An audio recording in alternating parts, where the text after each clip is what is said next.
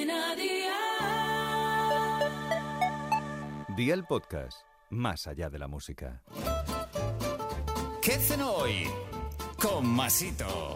Hola familia, esta receta de salmón es una auténtica delicia. Os animo a acompañarla con puré de patatas que le da un toque muy brutal. Así que ve por la libreta y toma nota de los ingredientes que te doy la receta. Dos rodajas de salmón fresco, sal, pimienta, tomillo y el zumo de un limón. ¿Empezamos con la preparación? Pues venga, ¡al lío!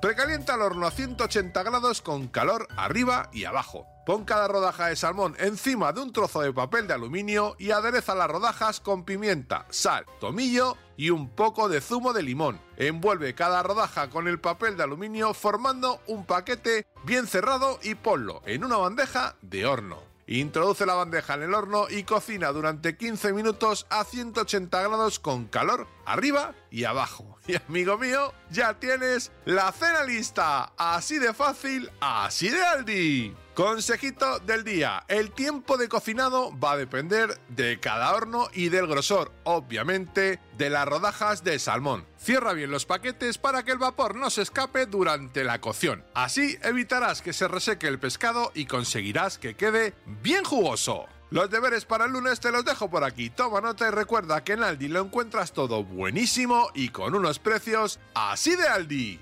400 gramos de macarrones, 150 gramos de rúcula, 150 gramos de queso gorgonzola cortado en lascas finas, aceite de oliva virgen extra, agua, pimienta, 100 gramos de setas, 50 gramos de tomates secos en aceite y sal. Espero y deseo que te haya gustado esta nueva receta y que te suscribas al podcast. Ya sabes que es gratuito. No olvides compartirlo con tus familiares y amigos y te espero el lunes. Recuerda, paso lista.